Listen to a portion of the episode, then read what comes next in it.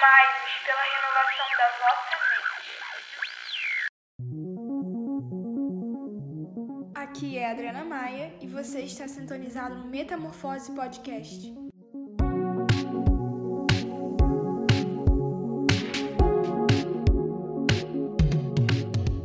E aí, gente, sejam bem-vindos ao último episódio da nossa primeira temporada.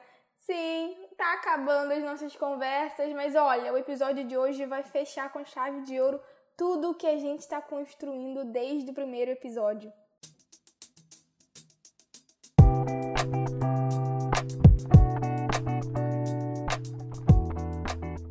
O nosso convidado de hoje é coordenador da Missão América Latina do Ministério Mevan em Itajaí, Santa Catarina. A Missão América Latina tem como objetivo implantar uma base missionária em cada país latino. Seja muito bem-vindo, pastor Alexandre Muracava. Adriana, na paz do Senhor, para mim é um prazer estar colaborando aí com o seu trabalho e sei que vou estar também atingindo e tocando pessoas, despertando, ativando, incentivando, empurrando. Né? Esse é o nosso objetivo. Assim como fomos tocados também, é tocarmos pessoas também. Esse é o nosso objetivo. Antes de falarmos sobre evangelização, é legal a gente falar da palavra que a origina, que é evangelho, né? Evangelho significa boas novas ou boas notícias, e ela é originada do grego, e em seu sentido clássico e original, ela se refere à recompensa dada pela entrega de boas notícias. E já nos dias de hoje, a palavra evangelho ela faz referência aos quatro primeiros livros do Novo Testamento: Mateus, Marcos, Lucas e João, que carregam a mensagem e plano de salvação proclamada pela vida de Jesus. E tendo estabelecido isso, eu te pergunto, pastor, o que é evangelização? A evangelização é a, é, é a atividade desse evangelho, é a entrega, né? Vamos, vamos, digamos assim, que vamos simplificar na mercadoria e entrega, né? A, a evangelização é o meio, é o correio, entregar a mercadoria até as casas, né? Vamos simplificar bem fácil, assim, é o FedEx, é o correio, e faz chegar de um jeito ou de outro, de barco, de avião, de automóvel, de bicicleta, vai chegar a encomenda. E por que a evangelização pode ser considerada um pilar na vida do cristão? Porque é, eu vejo ela, o, o, nome já diz, é boas novas, né? Ela tem que ser um pilar, porque como que você vai ser um cristão e não falar daquilo que tem visto, daquilo que tem crido? É como se você visse alguém doente e você tendo um remédio na sua bolsa. Né? Eu acho que hoje em dia todo mundo aí tem o seu Dorflex, a sua, a sua aspirina, entendeu? Se alguém queixou de dor, ó, eu tenho aqui, ó, poxa, esse é o Evangelho. O Evangelho ele é o remédio para as nações, a cura das nações, né? Isso seja a cura desde o corpo físico até enfermidades na alma. Né? Então, o Evangelho é para isso. Em 1 Coríntios 15, 3, Paulo diz: Porque primeiramente vos entreguei o que também recebi, que Cristo morreu por nossos pecados, segundo as Escrituras. E realmente, evangelizar, como você disse, é isso: é passar à frente o que a gente recebeu, é proclamar aquilo que Jesus fez em nós e conquistou por nós a morrer por nossos pecados na cruz.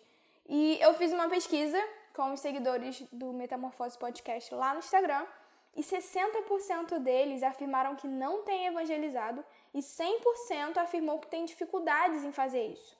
O que você acha que é a maior mentira ou tabu que os cristãos hoje em dia acreditam que causa essa dificuldade, dúvida e resistência em como evangelizar? Eu acho que o, o, evangelizar é um pouco de vergonha, né? As pessoas têm um pouquinho de vergonha. Que o evangelista, ele é o desbravador, ele é o que vai primeiro, ele é o vendedor, entendeu? Ele vai lá, então a pessoa talvez ela tenha essa, mais medo da reação do que a própria ação. Entendeu? Talvez é o medo da reação.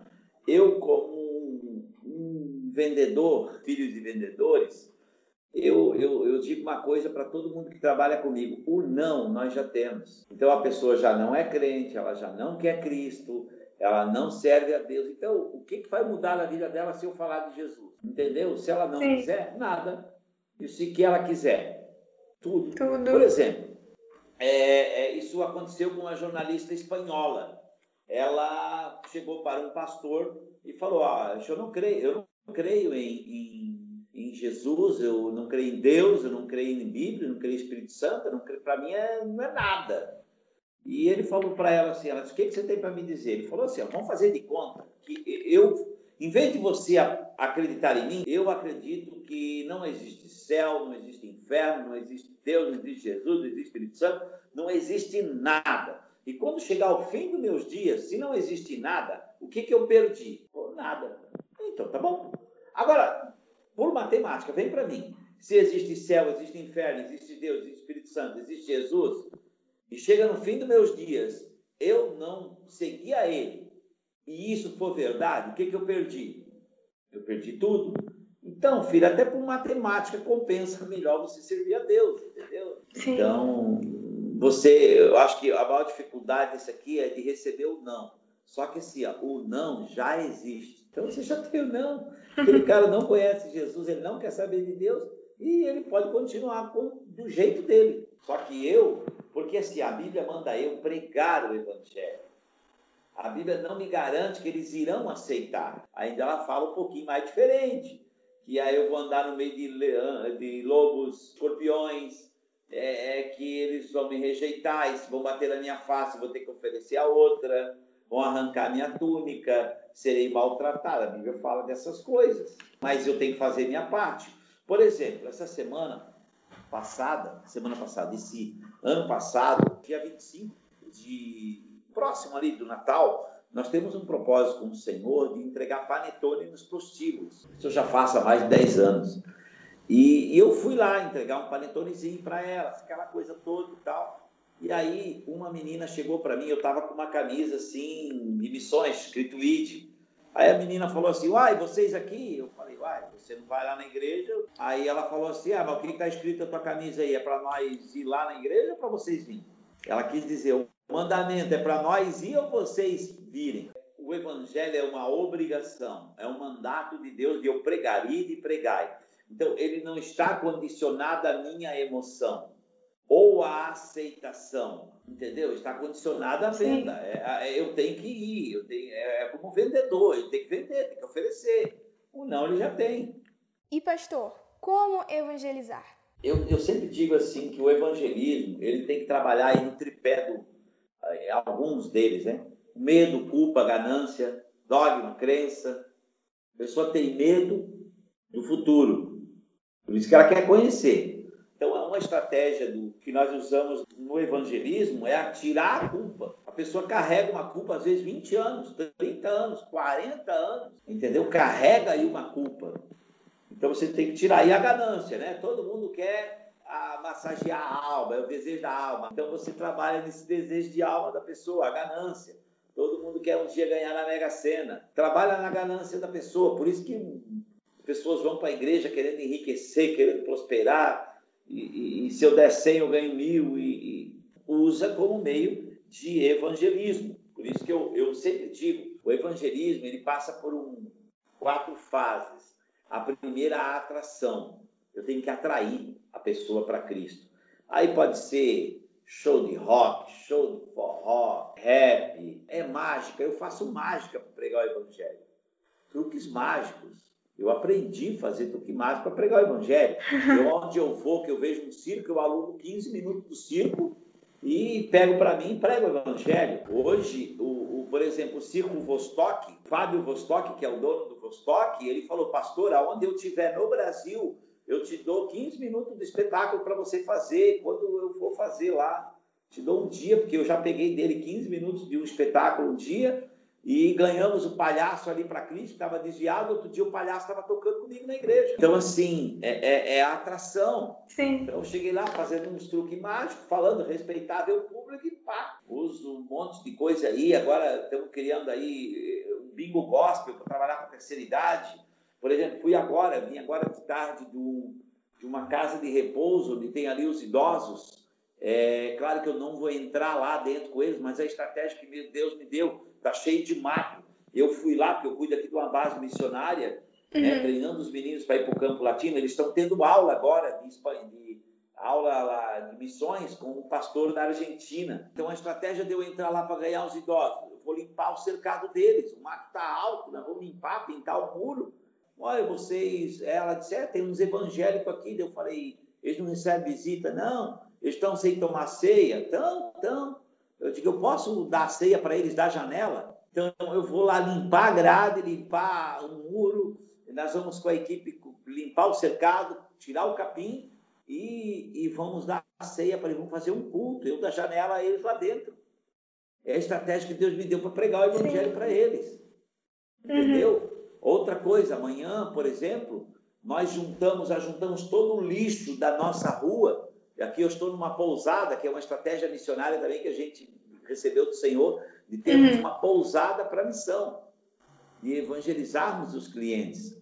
E, então eu junto todo o lixo da rua com a equipe, colocamos uma barraca, fizemos ali uma tapioca e os, e os garis, quando fazem o percurso, eles param ali, nós carregamos o caminhão, eles sentam aqueles cinco minutinhos ali ah. e comem a tapioca e estamos evangelizando eles. E a cada domingo, um deles vem com a família aqui almoçar. São estratégias, então é atração. Segundo, conversão eu não posso atrair para mim, tem que atrair para Cristo, tem que Sim. converter. O primeiro milagre que Jesus é, fez em a, a Galileia, em Caná da Galileia, foi a conversão, de transformar a água em vinho. Então, a pessoa tem que converter. Não pode. Depois, a inserção. Eu tenho que inserir esse camarada na igreja. Uhum. Uma pessoa que for quatro vezes da igreja e não fizer uma amiga, não volta. Precisa ser inserido no corpo de Cristo. Entendeu? Precisa estar ali, ouvindo, é é, é, é, é, aprendendo até o nosso vocabulário, nosso vocabulário é diferente, tá? é bênção, vitória, essas coisas. Eu tenho, eu tenho dois irmãos, eu nunca chamei ele de irmão, ele fala, vem aqui, meu irmão. Eu aprendi a falar isso na igreja. É. Eu chamo de irmão quem não é filho do meu pai, que rolo é esse, meu Deus? Entendeu? Então, é, é tudo um vocabulário novo, e precisa de alguém para inserirmos. E depois retenção, que é quando eu descubro aquilo que você falou em 1 Coríntios. Né? Em 1 Coríntios 11, Paulo também fala o que eu recebi do Senhor, também vos ensinei. A gente Sim. usa muito isso como chavão de ceia. Mas o Paulo vai dizer, eu recebi do Senhor a ceia, é isso também que eu recebi do Senhor, porque ele nem estava na ceia com o Senhor, ele recebeu é. no Espírito, e, e, alguém ministrou com ele, e ele disse, agora eu entrego para vocês. Ou seja, o que eu recebo do Senhor, eu passo adiante. Não é só a ceia. Sim. É, o princípio, se eu aprendi do Senhor a ser um enfermeiro, eu vou ser um enfermeiro de Deus e eu vou passar adiante. Se eu aprendi do Senhor cantar, eu vou passar adiante. Então, é, é, é essa retenção, quando eu descubro o meu chamado. Aí eu fico ali naquela igreja, naquele ministério, que vai muito mais além do que minha vontade, porque muitas vezes eu tenho vontade de. Não tenho vontade nem para a igreja, mas por causa do meu ofício. Uhum. É que eu carrego, eu disse o meu sim, o meu amém, aí eu fico, para mim é evangelização. Existem tipos diferentes de evangelismo? Sim, para cada peixe tem uma isca. A gente diz assim, Deus tem uma isca para cada egoísta. Então tem, por exemplo, aqui eu faço curso de capelania, eu ensino a, a pregar em presídio, em hospital, em, em para criança, para adolescente, para idoso, para casais, para empresários, para desviado. Sim cada. Eu sempre digo, o evangelista deve ter uma mochila assim que é um arsenal. Ele deve ser meio um rambo, assim, deve ter um monte de coisa na mochila dele para que o tiro seja certeiro. Eu não Sim. posso usar instrumento de criança para idoso nem vice-versa. Então, existem vários tipos de evangelizar, sim. E o que não pode ser considerado evangelismo de jeito nenhum? A condenação. Evangelismo condenatório é religião. E Jesus não teve problema com pecador, teve problema com religioso. Para um endemoniado, ele falou: cala que sai. E os demônios saíram, porque os demônios se submetem a Jesus, mas a religião não. Então, o religioso que diz isso é pecado, isso é pecado, aquilo não pode, isso não pode, isso não pode, isso é o problema. Então, assim, eu não posso evangelizar uma pessoa com um espírito de acusação. Sim. Aliás, quem convence a pessoa do pecado, da justiça e do juízo se chama Espírito Santo de Deus. Eu não vou converter alguém batendo nele dizendo que fumar é pecado, beber é pecado, prostituir é pecado, adulterar é pecado. Uhum. Eu não vou conseguir isso. Sim. De jeito nenhum. Agora sim. eu vou falar do amor de Deus, aí sim. E aí ele está gerando isso de dentro para fora e se converte. Então, assim, que não pode ser evangelismo de jeito nenhum, a condenação, o estender do dedo, o apontar do dedo. Agora, vindo mais para o campo missionário, algumas pessoas elas dedicam as suas vidas em projetos e obras missionárias, muitas das vezes deixando suas casas e famílias para poder ir e pregar o evangelho, enquanto outras, de igual modo essenciais e importantes, né, permanecem em suas próprias cidades e casas e também cooperam para a pregação das boas novas. E a pergunta é como se decidir entre vou largar tudo e ir ou vou ficar na minha casa, cidade igreja local? Eu acho que nós devíamos tirar um preconceito disso. Quem disse que tem que largar tudo para pregar o evangelho? Porque o evangelho que é pregado na esquina é pregado na China. E por que, que eu acho que para pregar o evangelho eu tenho que ir na, na China e não na minha esquina? Entendeu? Sim. É, é Jerusalém, é, é, Jesus um dia, em Atos capítulo 1, versículo 8, quer ver? Eu vou, eu vou ler um pouquinho aqui. Olha só, qual é a nossa confusão um pouquinho. Aqueles dias, Atos 1, 6. Aqueles dias, pois, haviam se reunido, perguntando, dizendo: Senhor, restaurarás tu neste tempo o reino de Israel? Jesus aparece para eles, para os discípulos, e disse Jesus: Não vos pertence saber os tempos ou estações que o Pai estabeleceu pelo próprio poder. Eles fizeram uma pergunta política para Jesus, porque eles acharam que Jesus ia vir meio tipo o novo Moisés, abrindo o mar vermelho, fazendo regaço aí de dez pragas, entendeu? E Jesus não veio nada disso. Jesus disse: Não, o reino de Deus eu implanto em vocês. Sim. Eu vim, não vim vos libertar do império de Roma, eu vim vos libertar do império das trevas. Mas eles tinham como modelo Moisés, acharam que Jesus, o cabeludinho e tal, uma versão mais, mais nova de Moisés, mais new, né? Entendeu? E Jesus não veio dar essa resposta para eles. Eles perguntaram, e aí, quando é que vai restaurar? Ele falou, não, eu nem vou responder isso, isso não cabe a vocês, isso cabe ao meu Deus, ao nosso Pai que está no céu. Mas daí ele falou no versículo 8, mas recebereis a virtude do Espírito Santo. Pessoal, vocês vocês não têm que se preocupar com isso, porque vocês vão receber o, o, o Espírito Santo, o poder dele, que há de vir sobre vós, e ser-me-eis minha testemunha. Então, vai vir um Espírito sobre vocês, e vocês devem se preocupar, porque vocês vão ser minha testemunha em Jerusalém, Judéia, Samaria e confins da terra. Então, aqui ele falou de quatro lugares, e claro que aqui ele estava falando de geografia, Uhum. Mas eu acredito que essa geografia serve para nós também, não a de lá, mas a minha Jerusalém, minha casa. Ei, dentro da minha casa eu não posso usar a Bíblia. Eu sou a carta de Cristo dentro da minha casa. Sim. Porque o meu testemunho me vai, pode fazer a palavra viva ou morta. Porque eu posso falar muito bem daquilo que eu não vivo, posso pregar muito bem daquilo que vivo muito mal. Basta eu fazer uma oratória para falar, até papagaio fala. Se eu treinar direitinho, ele cita até versículo bíblico. Entendeu? Então a minha Jerusalém é a minha casa. Porque quando eu chego em casa, o meu filho não fala paz do Senhor apóstolo Muracava, paz do Senhor pastor Muracava, paz do Senhor evangelista Muracava. Né? Fala, e aí, pai? Sim. Entendeu? Eu não chego na casa dos meus irmãos, eles chegam, olha, chegou o pastor Muracava, entra, senta-te, eu te servirei. Não, eu chego lá na casa da minha mãe, ela fala, quer comida, tem na geladeira, esquenta. Chego no meu irmão e diz, ó, quer café, tem no bule, tem na garrafa, pega, o copo está ali no armário. Ali eu não pego a Bíblia para dizer, eu tenho que ser a carta de Cristo. Então a minha Jerusalém, eu sempre falo com missão, missão começa como? Arrumando a cama. Quer ser missionário, começa arrumando a sua cama. Depois a Judéia. que é a Judéia? Minha, minhas circunvizinhas, minha vizinhança, minha cidade, o meu nome. Ó, samaritano, na parábola do samaritano, pregou o evangelho na Judéia. A Judéia dele quem era? Era o bom nome que ele tinha, a ponto de levar uma pessoa para a hospedaria e dizer, ó, põe na minha conta. A Judéia é o meu testemunho é eu poder comprar e vender com o meu nome e pregar com a minha vida. E fazer com que as pessoas escutem o evangelho de mim sem eu mesmo abrir a boca. Mas existe a minha Samaria também. Né? A minha Samaria, Jesus falou Samaria para os, para os judeus, eles não se comunicavam com os samaritanos. Então Jesus falou assim: ó, você vai pregar lá para quem você não gosta. Ah, você não gosta de bandido? Então você vai pregar no presídio. Você não gosta de prostituta? Pô, é lá que eu vou te colocar. E aí sim, ir no confins da terra. Então eu acredito que esse negócio de eu largar tudo, não sei se é necessário largar tudo. Uhum. Só larga tudo se eu tenho algo na minha mão. Mas tem gente que não tem nada, parece pobre na enchente, meu Deus. Não podia nada, passou a enchente, perdeu tudo. Então eu acredito que, eu, eu me desculpe, mas eu não acredito nessa coisa do largar tudo. Eu acredito uma ampliação daquilo que eu carrego.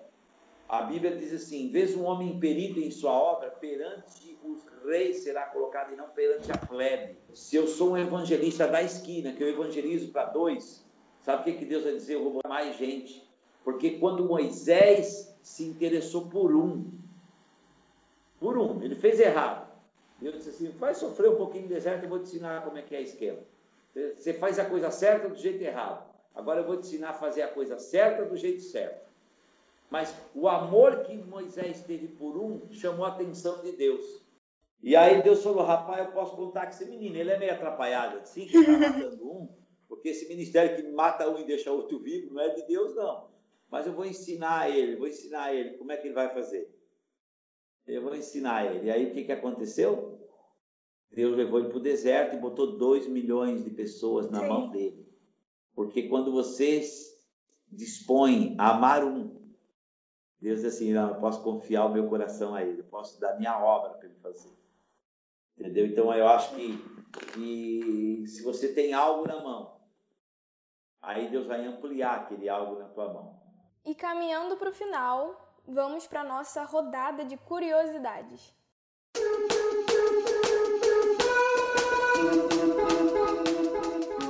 A nossa seguidora Natália Almeida perguntou como evangelizar alguém que nunca teve contato com Deus. Cara, eu, eu, o que, eu vou dizer para ti assim, ó? Nunca teve contato com Deus? Dá o filme, assim, ó, a, a, a troco de caixa, papá, pai bola. Filme Jesus. Segundo, ah, que é algo, a pessoa não tem tempo, não tem. Conta história. Mas vamos lá de calor. O, o que faz o calor? A proximidade do sol. O sol geralmente ele está mais alto, é o calor e tal. É, é, sabia que um dia um cara ele estava numa guerra e ele pediu a Deus para que o sol parasse, frio. Paulo na fogueira, foi esquentar. Qualquer tema dá para a gente falar. Um dia eu fui pregar na Semana Internacional de Prevenção Acidente de Trabalho numa empresa. Preguei um ano, aí na votação era eu e um psicólogo psiquiatra lá e os funcionários votaram para mim voltar lá. Só que o gerente era outro. Ó, oh, pastor, eles votaram em ti, mas, cara, não tem nada a ver estaleiro com Bíblia. Não vem com Bíblia, não. Eu peguei, abri a Bíblia aqui e falei assim, ó, e Jefté e Josafá construiu dois navios. E os navios não saíram do porto. Encalharam no porto, porque não foi feito pelo estaleiro da qualidade de vocês. Alguma falha tinha. Se vocês estivessem lá trabalhando com Josafá, o navio ia navegar, porque falha no estaleiro.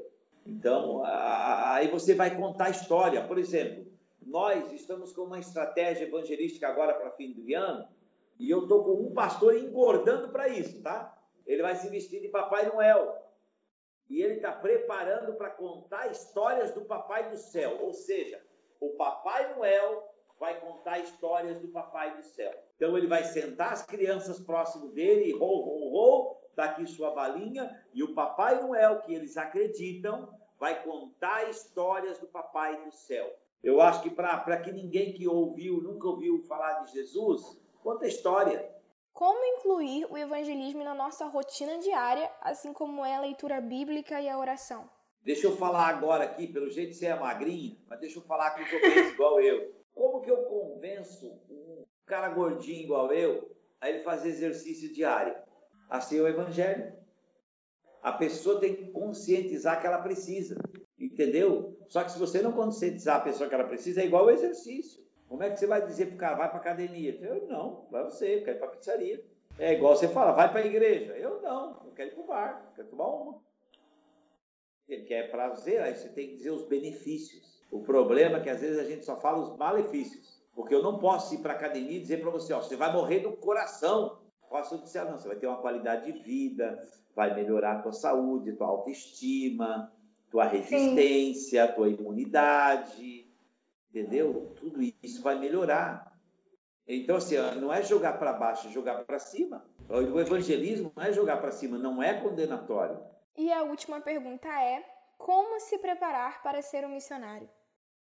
O padre Zezinho cantava uma canção e ele dizia assim: ó, amar como Jesus amou, sonhar como Jesus sonhou, viver como Jesus viveu, sentir o que Jesus sentia, sorrir como Jesus sorria.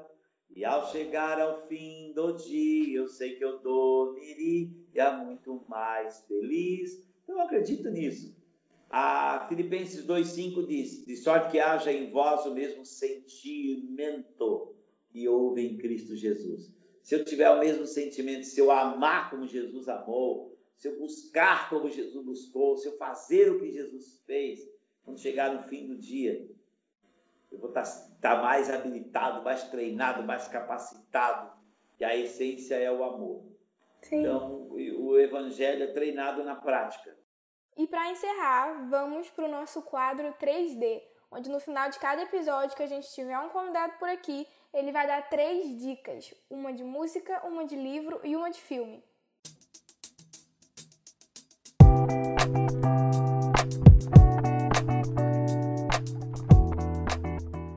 E é com você, pastor, nos dê suas dicas. A música de Voice So True ela é uma, uma música de superação, de confiança em Deus, né? E quando ele fala que as ondas e o vento e o mar dizem, e o demônio fala também, o, inferno fala que você não vai conseguir, você não vai conseguir, mas ele fala, the voice so true, tell me a different story, mas a voz, a voz da verdade me conta uma nova história. Essa voz me diz uma nova história e é nessa que eu acredito. Filme do mesmo dessa música, Desafiando Gigantes. Livro, Mártires do Coliseu. Os Mártires do Coliseu é um livro assim que eu me põe eu assim a ser apaixonado por Cristo. Obrigada, pastor, pela conversa de hoje, por ter aceitado o convite, separado esse tempinho para ficar aqui com a gente. Fechando, né? Essa conversa está fechando a nossa primeira temporada sobre os quatro pilares da vida do cristão. E nossa, tenho certeza que a conversa nos ajudou a quebrar esses paradigmas e tabus que ficam na nossa mente sobre evangelização. Quero te agradecer mais uma vez e pedir para dizer como que podemos te acompanhar. Bem, você pode acompanhar aí no Instagram, Alexandre Muracava, Alexandre Muracava, pode no, no, no, no Facebook, Alexandre Muracava também, e Missão América Latina, do Mevan. É só clicar ali, Alexandre Muracava. É um, o ano que vem nós vamos fazer um programa missionário aqui, treinamento de seis meses. Agora em fevereiro eu quero montar um impacto de verão, em janeiro e fevereiro, um impacto de verão são dez dias aqui na praia evangelizando, ganhando almas para Cristo.